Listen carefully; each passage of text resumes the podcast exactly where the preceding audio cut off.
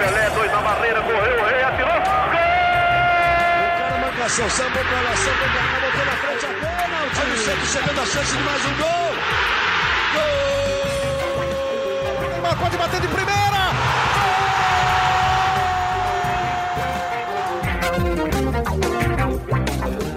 Um orgulho que nem todos podem ter. Está começando mais um GE Santos. Eu sou Pedro Suaide e hoje vamos falar da vitória do Peixe no clássico contra o São Paulo.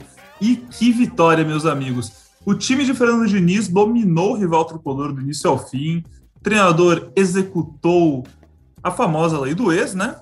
E por uma das mais bonitas ironias do destino que o futebol proporciona pra gente, viu seu time balançar as redes do seu antigo time em um erro de saída de bola. Eu, eu não conheço o Fernando Diniz, não sei, não sei como é a rotina dele, mas assim, se eu fosse o Fernando Diniz ontem, depois do jogo, quando eu chegasse em casa ali, já quase meia-noite, devo ter chegado em casa, chegado tarde, eu abriria uma boa garrafa de vinho e a deliciaria dando boas risadas, vendo os melhores momentos do jogo, viu? Para falar desse grande resultado e essa grande atuação, acima de tudo, a segunda grande atuação seguida do Peixe, estão comigo sempre eles: Gabriel dos Santos, que estava presente na Vila Belmiro, e Isabel Nascimento. Tudo certo com vocês, amigos? Tudo perfeito, né, Pedrinho? Sem nenhum tipo de é, dúvida, sem nenhum tipo de problemas na minha segunda-feira. Falando também, né, as sereias venceram fora de casa, 3 a 2 já estão classificadas, mas esse resultado é muito importante. Elas jogam contra o Cruzeiro essa semana. Vamos ficar de olho porque é, depende muito da, da classificação, né? De um ao oitavo, dependendo da classificação, você vai alterar qual é o time que você vai pegar na próxima fase. Mas falando de masculino, extremamente feliz, é o que você falou. Jogamos muito parecido com o jogo contra o Fluminense. Acho até que nesse jogo tivemos mais é, um equilíbrio aí de posse de bola, acho que foi 52 a 48, algo nesse sentido. Contra o Fluminense foram quase 70% de posse de bola, mas um time que controlou extremamente a partida e foi efetivo, né? E é como nós já falamos aqui inúmeras vezes, dificilmente o Santos vai jogar bem e o Marinho vai estar tá mal. E dificilmente o Santos vai jogar mal e o Marinho vai estar tá num dia brilhante. O Marinho, por ser o craque do time, ele conduz muito essa partida, e acho que o Gabriel vai falar bastante disso, mas assim, ontem a disputa Marinho e Reinaldo começou desde o minuto 1, né? Acho que o Reinaldo já devia ter ganho um cartão logo de cara, realmente ele deu uma irritada legal no Marinho, o Marinho também irritou ele, com certeza, mas acho que foi um jogo muito bem jogado pelo Santos. Apesar que assim, né, devemos dizer que o jogo começou a ter um jogo bonito de futebol a partir do gol, né? Concordamos que inicialmente foi um jogo extremamente faltoso, foi um jogo feinho, foi um jogo bem parado, né? O Salvio falou ontem, acho que quase 20 minutos parado, foi um jogo que foi teve sete minutos de acréscimo, mas também envolveu o Volpe, depois envolveu o Guerreiro John aí, que realmente fez uma partida de guerreiro, de quase não estava sem joelho ali, mas ficou no gol do Santos. Então, realmente feliz, assim, sei que vamos pontuar a, a cada jogador, mas o Santista ontem ficou feliz porque não foi uma vitória jogada, assim, uma vitória, o famoso, que de usar aquela palavra com C que a gente fala, sabe, aquele gol, aquela vitória, mas vocês entenderam, quem tá me ouvindo entendeu, mas não, foi uma vitória merecida que o Santos teve ontem. Perfeito. E Gabriel, conta pra gente como é que você foi um dos poucos privilegiados que pôde assistir essa grande atuação em loco, né, em tempos de pandemia, estádios sem público, você, como nosso setorista do peixe, teve o prazer de ver essa grande atuação direto da Vila Belmiro. Fiquei sabendo que Gabriel ficou emocionado, né? Deve ter. Fiquei sabendo que foi um jogo inteiro chorando. Foi quando viu o segundo gol ali do Pirani, aquele gol claramente treinado por Fernando Diniz, né? Fique em cima e vamos fazer com que eles provem do nosso veneno. Achei ótimo. Até Gabriel pode contar que estava pertinho do Diniz é, o comentarista do jogo disse que ouviu o Diniz falando para dar chutão. Isso é verdade, Gabriel? Olha, não deu para. Primeiramente, fala pessoal que escuta o podcast é Santos, Pedro, Bel. É, não dava para escutar muito Diniz lá da Vila Belmiro. Eu acho que vocês da transmissão escutaram muito mais do que eu, porque pelo, pelos relatos que eu ouvi na transmissão só dava o Diniz gritando, né? Mas lá no estádio, como tem aquele som ambiente com, com, com, a, com a, os gritos da torcida, não deu para escutar muito bem o Diniz mas sem dúvida, como vocês já destacaram, foi uma vitória maiúscula do Santos. né, no clássico contra o São Paulo, o primeiro clássico vencido pelo Santos na temporada, no primeiro clássico do Diniz, no primeiro reencontro do Diniz com o São Paulo que é um clube que ele comandou aí por um ano e quatro meses. Então foi uma atuação muito boa do Santos, mais uma, né? Contra o Fluminense já tinha sido. O Diniz fez até questão de destacar na coletiva mais de uma vez que a atuação contra o Fluminense também tinha sido muito boa, que o time merecia ter vencido no Rio de Janeiro, e de fato merecia, mas é, foi castigado ali com um gol no segundo tempo, perdeu e, e, deu uma resposta rápida com uma vitória com autoridade, bom futebol, é, pressão na saída de bola, enfim, foi um Santos dominante no clássico contra o São Paulo. É, Camacho estreou muito bem como titular. É, foi, foi dele o primeiro lançamento ali, um lançamento maravilhoso pro, no, no, na origem da jogada do gol do Marinho. Então foi, foi um Santos que, que conseguiu dominar muito bem o São Paulo, é, encurralou o São Paulo na, é, com pressão, é, teve o, retor o brilho, o retorno do brilho do Marinho, como a Bel já destacou, quando ele está bem, é muito difícil que o Santos não consiga ter um bom desempenho. É, enfim, foi uma atuação muito boa. O Santos quase pouco sofreu na defesa, é, conseguiu mais uma vez conectar o meio de campo com o ataque, enfim, o, o Diniz tem conseguido é, fazer esses dois setores conversarem novamente, então isso é muito importante para a evolução do Santos, e é nítida a evolução do Santos, não só no ataque, como também na defesa, foi mais um jogo sem sofrer gols, é, em um jogo contra o rival grande dessa vez, num clássico, num jogo muito, é, é, num jogo de expressão, né? Então, é, méritos para o Diniz por, por ter arrumado, entre aspas, essa defesa do, do Santos e, está começando a, a, dar sua cara ali no meio, pro, no meio no ataque, é, que pode dar muito, muito bom aí para o Santos nos próximos jogos. É bom assim, quando a gente tem muita coisa boa para falar e realmente a gente pode falar e vai falar de John, vai falar de Camacho, vai falar dos laterais que não falharam, o que já é um grande começo, né, considerando a sequência que o Peixe vinha tendo nos últimos jogos, a defesa muito sólida, mas eu acho que o grande nome do jogo dentro de campo é o Marinho, a gente tem que começar falando por ele,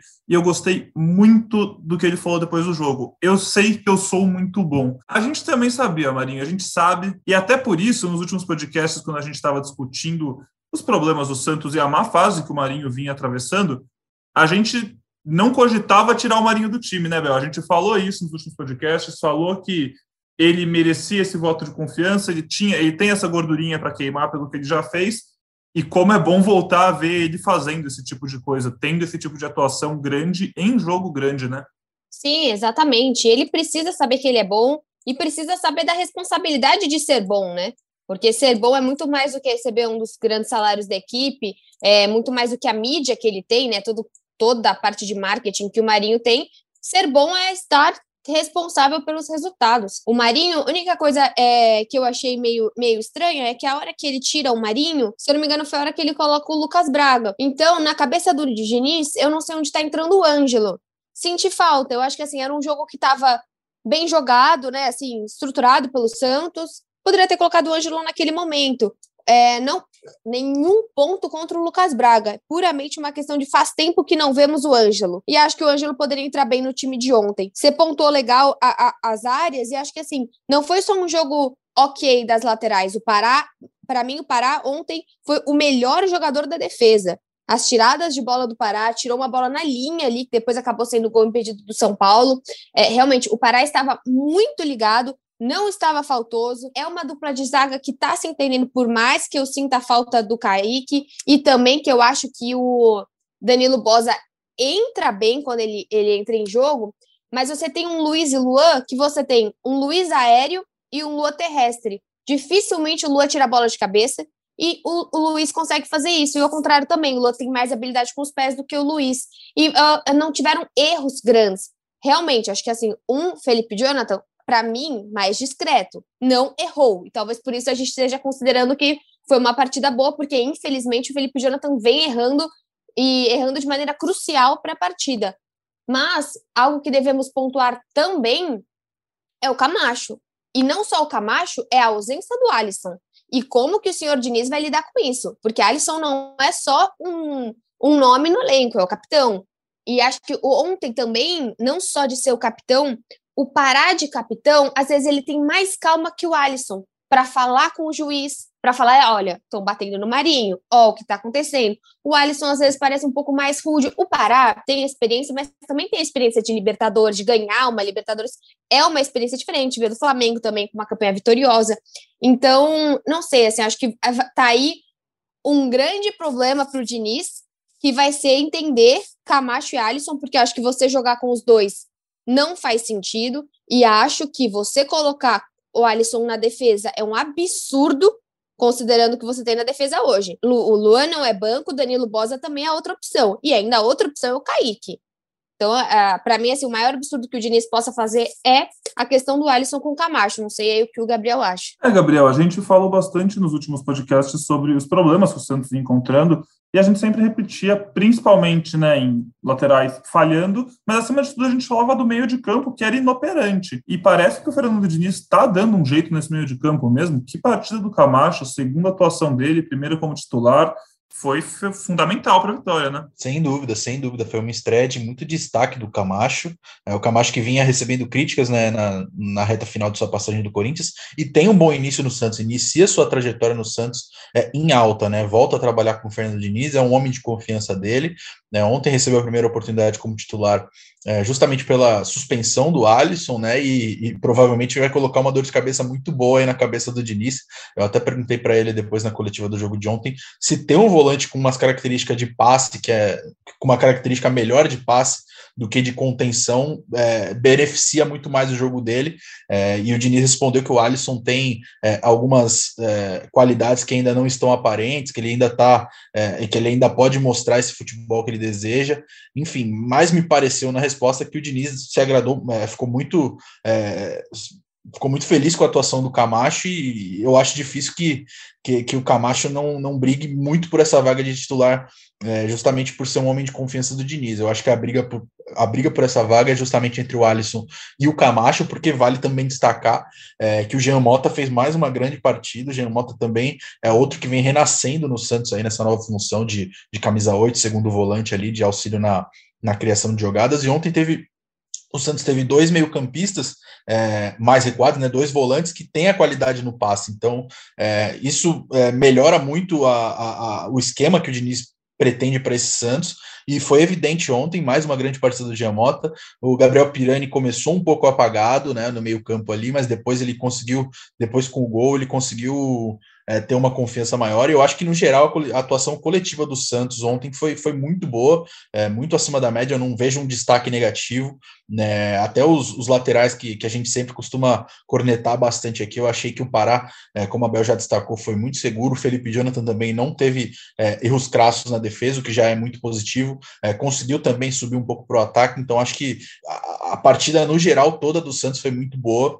É, e eu não vejo um destaque negativo. Então, acho que agora é seguir evoluindo. Tem um, um, desafio bem difícil pela frente agora, que é contra o Grêmio fora de casa, mas o Santos parece num caminho de evolução, está numa crescente. Então, os méritos do, Diniz e também, obviamente, dos jogadores. É, outro destaque que eu também gostaria de fazer é o Marcos Guilherme, que mais uma vez foi titular, está desmancando aí o Lucas Braga, é, e, e, mais uma vez foi, foi aquele operário que a gente costuma dizer, né? Se doa pelo time, não aparece tanto é, num, nos momentos de destaque, mas eu acho que a movimentação dele é fundamental para que o time encontre espaços. É, enfim, acho que é um acerto aí da. Uma, foi, tem se mostrado um acerto da a contratação dele. E, e, agora vamos ver como é que vai ser o Lucas Braga sendo opção no banco, né? Acho que pelo segundo jogo seguido, depois que ele se recuperou de lesão, é, ele, ele começa com opção no banco. Então, é, antes era um titular absoluto, mas agora ele tem é, perdido espaço na equipe, mas acho que a, a equipe tem rendido bem. É, e, e, o Diniz acho que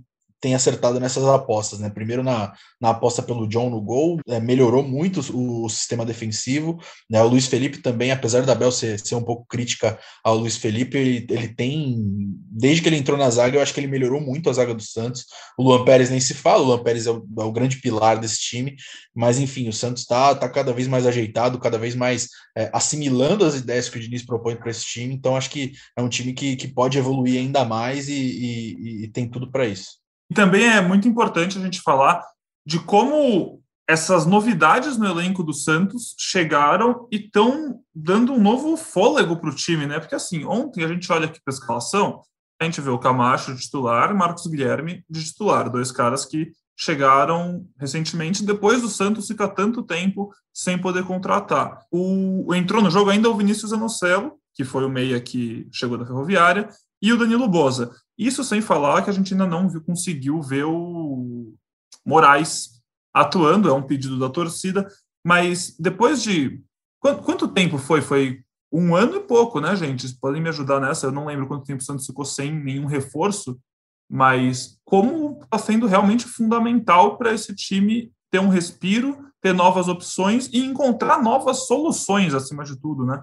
Sim, com certeza. Acho que a minha maior questão com o Ganso naquela época era mais de você ter personagens que entrem para jogar, entrem com vontade de jogar, né? Porque assim, você vê que o Marcos Guilherme não estava tão bem no Inter, precisava dessa, dessa oportunidade. Você pega dois caras do Mirassol né? Você tem o Danilo Bose, você tem também o, o Moraes, que eu não sei porque ainda não estreou, mas não estreou. Poxa, são caras que vão fazer dessa passagem dele pelo Santos, eles têm plena certeza que é o momento deles para subir na, na carreira, ou pelo menos para se mostrar na carreira do futebol, porque ele tá no Santos. É diferente sim de você estar tá no Mirassol. Tô, né? É questão apenas de grandeza de time, é questão de. É, divulgação de jogos, é questão de qualquer tipo de transmissão, é muito diferente. O Camacho, sim, realmente eu fui, eu tive meus, minhas questões com o Camacho, e é, obviamente eu não vou mudar a minha ideia, porque o meu medo com ele é igual o meu medo com o Luiz Felipe. Não é a questão do jogador, é se ele está tirando a posição de alguém. Não é o Luiz Felipe, é você tirar a posição do Kaique, do Danilo Bosa, não é o Camacho é, poxa, quais são os planos então para o Ivonei, para o Balieiro, para o Lucas Lourenço, para esse, esse, meio de campo inteiro? O Zanocelo é diferente, porque o cara tem 20 anos, não tem 30 e tantos, que é a idade do Camacho. Ontem o Balieiro entrou e entrou bem disperso, entrou errando bastante. Então talvez seja uma afirmação aí que ah, pode ser que não esteja pronto. É, eu acho que é um Santos que precisava de reforços com certeza, e é um Santos que eu tô vendo aos poucos o Fernando Diniz adaptando a sua ideologia, que era uma coisa que eu queria desde o começo. Saindo um pouco da sua teimosia, porque ele tem um sistema de jogo montado, mas entendendo que para certos momentos, sabe, ver o, o comentarista falando ontem na, na, na transmissão que o Diniz estava gritando, dá chutão, puxa, para mim não dá de chorar isso. Porque é ótimo, tem horas que é para dar chutão mesmo, porque o São Paulo começou a pressionar de uma forma que é o melhor que você realmente dê um chutão, que você não tente criar a jogada bonita, você se defenda. Então é, é um Santos que está encaixando, o Zanocelo ainda não encaixou, mas entra muito pouco, assim como o Madison, né? Mas ontem não era realmente um jogo para você entrar o Matson, porque o Pará estava fazendo uma belíssima partida. Acho que o Grêmio, por ser fora de casa, vai ser difícil essa mudança de time. E a gente viu um Pirani jogando melhor, né? No contra o Flu, ele estava jogando um pouco melhor, mas o Diniz tira Pirani. E acredito agora que veremos cada vez mais esse meio de campo Camacho, é, Giamota e Pirani. Porque também, se não for o Pirani, vai ser talvez o Zanocelo, mas acredito que, pelo que estamos vendo do Zanocelo quando ele entra e tal, vai demorar um pouquinho ainda. Pirani vai tomar esse, essa titularidade mais tempo. E é legal analisar também, né, Gabriel, o trabalho de garimpo do Santos. Critica muito, às vezes, os estaduais e o formato deles, mas, no fim das contas, o Santos conseguiu nele encontrar boas peças para fazer esse elenco ter mais opções. Falar um pouquinho sobre o John, Queria ouvir de você como é que foi ver lá do gramado aquele momento que eu tenho certeza que de casa o torcedor santista se emocionou, porque é o tipo de coisa que realmente mexe com o torcedor. Quando você vê um jogador seu realmente se doando, em se entregando pelo time, superando dores. O John, no fim da partida, sentiu o joelho, não tinha mais substituição para fazer, o Fernando Diniz, então o João Paulo não poderia entrar no lugar dele e ele jogou cerca de sete minutos aí no fim, meio que sem conseguir ficar em pé. A impressão que dava pela TV, a gente não conseguia ver ele todos os momentos, só quando a câmera focava, mas claramente no sacrifício, e foi testado ainda nesse tempo, não sofreu gol. Muito bonito, acho que o torcedor do Santos ficou com uma imagem muito legal guardada na cabeça, né, Gabriel? Justamente isso, Pedro. Ele não tinha a mínima condição de estar em campo ali naquele momento. Ele estava cambaleando, estava se contorcendo de dor. É, ele ficou um grande, alguns minutos caído né, ali no final da partida, depois da, da, da pancada no joelho, foi uma pancada bem forte. É, até os jogadores de Santos e São Paulo ali pediram a entrada da maca, só que não, ela não, não entrou, não sei porquê, eu não, não tenho informação de por que, que a maca não entrou para atender o John. É, o Santos, obviamente, não tinha mais é, substituição, mas o John aparentemente não tinha nenhuma condição de estar ali em campo, mas aí depois ele levantou, é, seguiu em campo, seguiu no gramado, né? Mas ainda assim se contorcendo de dor, ainda teve, foi exigido, como você falou, teve de fazer algumas duas defesas ali, é, praticamente é, com muitas dores. Enfim, aí depois que terminou o jogo, na, na, verdade, pouco antes, minutos antes ali, um segundo, segundos antes de, do, do árbitro apitar o fim do jogo, ele já tinha desabado ali em campo. É, Luiz Felipe pediu novamente a entrada da maca, e agora sim, depois do, do apito final, a maca entrou no gramado ali da Vila Belmiro. Só que aí, quando a maca entrou, o John optou por levantar e seguiu carregado ali pelo técnico Fernando Diniz é, até o intervalo, até o vestiário. É, ele fez, passou no CT hoje pela manhã, fez alguma reavaliação, ainda não teve um resultado, ele vai fazer exame ainda na parte da noite, a gente está gravando agora uma e meia da, da tarde, então é, hoje devemos ter alguma atualização do John, mas a princípio não deve ter sido nada grave, apesar dele ainda estar tá com, com dores no local, então é, ainda não dá para não dá para cravar se ele vai ser desfalque, se ele vai se ele vai viajar para Porto Alegre para o jogo contra o Grêmio, mas é, foi louvável a atitude dele, sem dúvida, de ter permanecido no campo, de ter se doado pelo time e, e, ganhou muita moral com a torcida, com certeza. E eu queria ouvir isso de você também agora, Bel. Como é que foi para você ver esse momento como torcedora? Ah, a gente sempre gosta de ver uma entrega do jogador. É claro que a gente morre de medo de acontecer qualquer coisa, né? Pelo que o Gabriel tá falando, realmente esperamos muito que não tenha sido nada. E essa entrega é algo muito bonito. Dá até uma raiva. Confesso que, assim, quando deu sete minutos, eu comecei a andar pela casa e eu, como tinha que gravar o meu vídeo para o Globo Esporte, comecei a colocar a câmera, comecei a, a me ajeitar, porque eu fico muito nervosa, porque os sete minutos não acabavam nunca. Então, assim, eu, eu acabei, fiquei não olhando muito para a cara do John, porque me dá uma agonia, porque, ai, ele caía no chão, tenta para tentar pegar uma bola, o torcedor fica com medo dele se machucar, dá vontade de matar todos os jogadores do São Paulo, porque estão fazendo o John sofrer. Então, é algo que, não vou falar que empolga, porque é algo muito negativo, né? A pessoa está sentindo dor, mas não vou dizer que é algo que não dá mais vontade do torcedor de falar: caramba, há quanto tempo eu estou me matando, torcendo pelo Santos sofrendo pra caramba? Eu estou vendo uma entrega dentro de campo também. Acho que é um Santista que já sofreu muito, muito absurdamente esse ano, eh, de maneira totalmente desnecessária, porque a gente vê que não precisava. A gente vê um jogo desse e fala: quinhaca vocês fizeram contra o Juventude? Quem estava jogando contra o Juventude, sabe? Porque não era um jogo ganho. Era um jogo que você viu um Palmeiras metendo três no Juventude, até mesmo fora de casa. Então, assim, era um jogo que dá para o Santos ter feito um resultado muito melhor.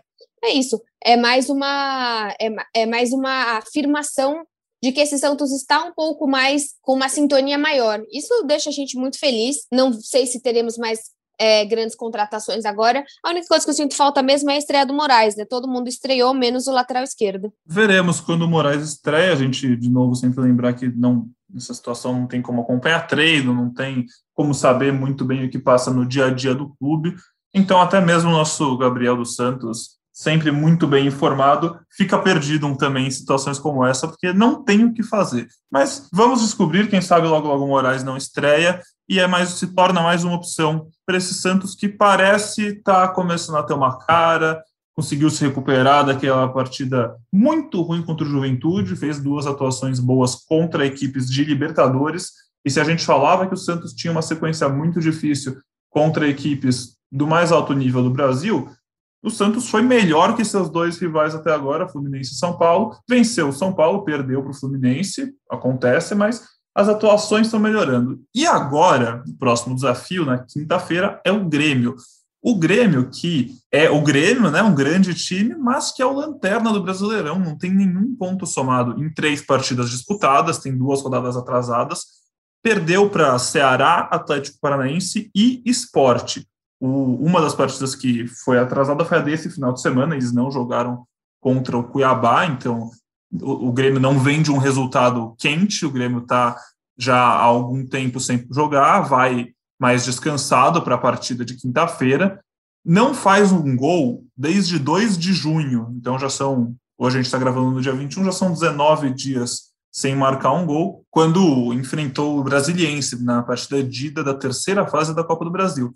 Mas, apesar de ser uma equipe numa situação bem ruim, né, tá em último Brasileirão e tudo mais, ainda é uma equipe que tem Rafinha, Jeromel, Kahneman, Matheus Henrique, Ferreirinha, Diego Souza, até o Douglas Costa estreou na última partida, um tanto quanto acima do peso, né? Vamos ver se já vai estar mais em forma contra o Peixe nessa próxima partida. Mas é um jogo que passa muito longe de ser fácil, né, Gabriel? Pois é, Pedro, pois é, o Grêmio é sempre um adversário difícil, apesar do, do histórico recente aí, na, na última vez que o Grêmio e o Santos se, se encontraram, o Santos eliminou o Grêmio da Libertadores, acho que foi no, no ano passado, é, então, mas é, o jogo é em, é em, Porto Alegre, o Santos não, tem um não vem tendo um desempenho é, em termos de resultado muito bom fora de casa, mas é aquilo, o time está numa crescente, o time está embalado, o time está confiante, é, pela, pelas últimas atuações. Então, acho que o Santos tem total, tem total condição de, de, de ir lá em Porto Alegre e vencer o Grêmio, que não está numa boa fase, né? Como você já destacou. O momento do Grêmio já foi muito melhor nesse ano. É, mas é sempre difícil jogar contra o Grêmio no, em Porto Alegre, é, mas o Santos está num bom momento, Pedro. Definitivamente, se tem um bom momento para enfrentar o Grêmio, é esse, com o Grêmio com a moral lá embaixo, precisando da vitória, é verdade, mas com a moral lá embaixo, e o Santos vindo de boas partidas e principalmente de uma vitória maiúscula no clássico, como foi nesse fim de semana. Bel, quais as expectativas da partida de quinta-feira? Ah, eu acho que chega em boa hora, como vocês bem colocam, mas lembrando que o, o Santos ele acaba tendo alguns problemas com, essas, com esses times que, em geral, não estão em tão boa fase, né? Eu lembro muito do Santos tomando gol do Pato, do Pablo, Ontem, a hora que o Luciano machucou, eu tava, meu Deus, não põe o Pablo. Porque, assim, é um cara que adora marcar. Eu não sei se ele tava no banco ou não, mas, assim, é um cara que adora marcar em cima do Santos. O, o Santos, ele conseguiu perder os dois jogos pro Internacional quando o Inter caiu. O Santos conseguiu ser eliminado da, da Copa do Brasil também quando, quando o Cruzeiro caiu. Então, assim, o Santos é um time que ele pega aquele, aquele outro elenco que, poxa, tá precisando de um pontinho, o Santos vai lá e. Ah, não. Calma, Bel, sem dar. corneta por hoje. Sem corneta por hoje. Não, Bel. eu vou. Você prometeu. Você prometeu. Eu não hoje lembro é no de amor. assinado nada. Hoje é no amor. Hoje é no amor. Eu não assinei nada. Eu acho que realmente o time do, do Grêmio.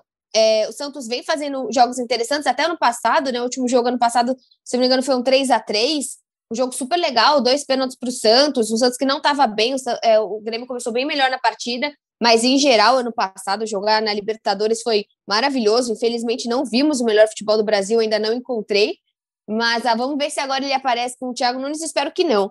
Espero que o Santos consiga fazer uma boa partida, bem como vocês pontuaram. É a melhor hora para pegar o Grêmio. Não existe jogo fácil contra o Grêmio, jamais. Até por ser um time que está cada vez mais precisando desse momento. É um time que também não está na Libertadores, está na Sul-Americana, colega do Santos. E até só para a gente pontuar também que essa semana, no caso, estamos gravando na segunda-feira, amanhã, terça-feira, tem o, o sorteio da Copa do Brasil, né?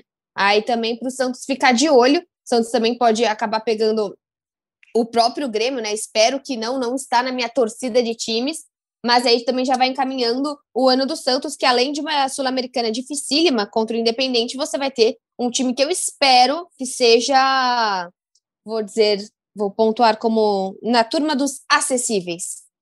Jamais diremos times grandes ou pequenos por aqui, mas eu acho que tem times ali que é, não tem como não caracterizar que são mais simples do que principalmente pegar clássicos, né? É isso, a Copa do Brasil chega nas oitavas de final Santos, São Paulo, Vasco, ABC, Bahia, CRB, Atlético Paranaense, Juazeirense, Fluminense, Criciúma, Atlético Goianiense, Grêmio, Atlético Mineiro, Fortaleza, Vitória e Flamengo estão classificados para essa fase. No próximo episódio do nosso podcast já saberemos quem o Peixe vai enfrentar e vamos falar bastante sobre isso. E é isso por hoje, pessoal. Já encaminhando aqui o nosso podcast para o final. Gabriel, temos um comentário final para encerrar esse podcast tão alto astral, gravado nessa fria segunda-feira?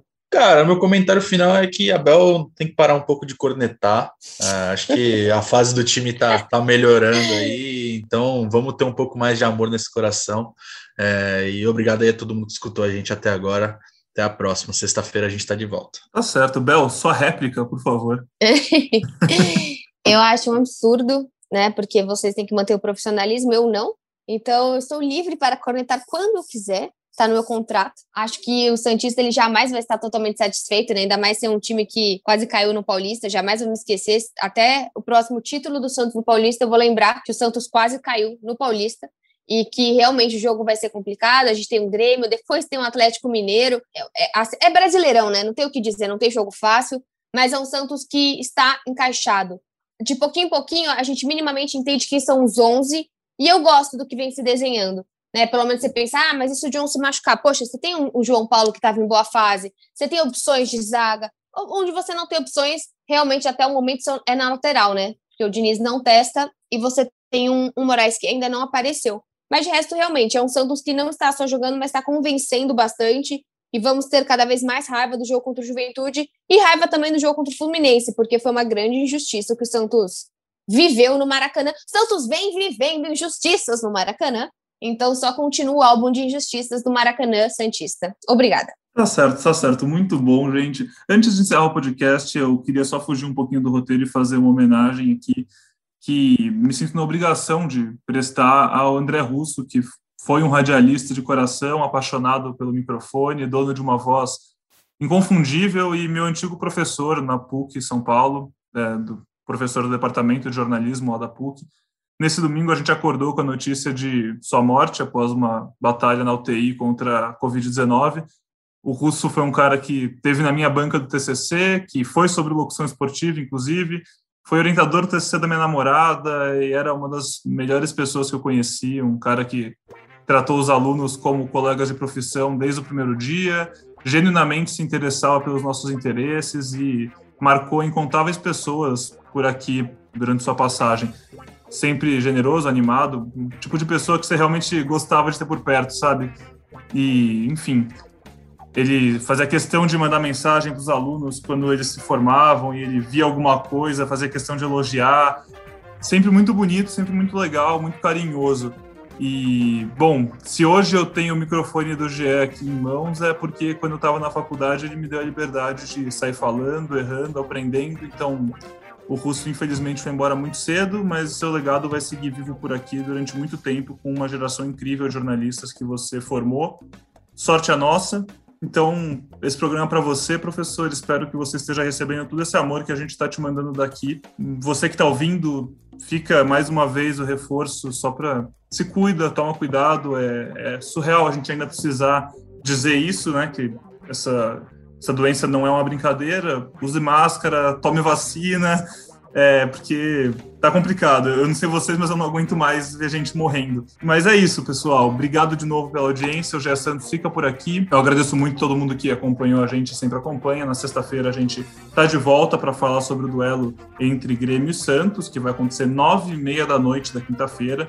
Fique à vontade para interagir com a gente nas redes sociais pelo arroba Peixe, arroba SuaideP, arroba underline Gabriel 2 Santos e arroba Impar Santista. Tenham todos uma boa semana, beijos, abraços e até a próxima.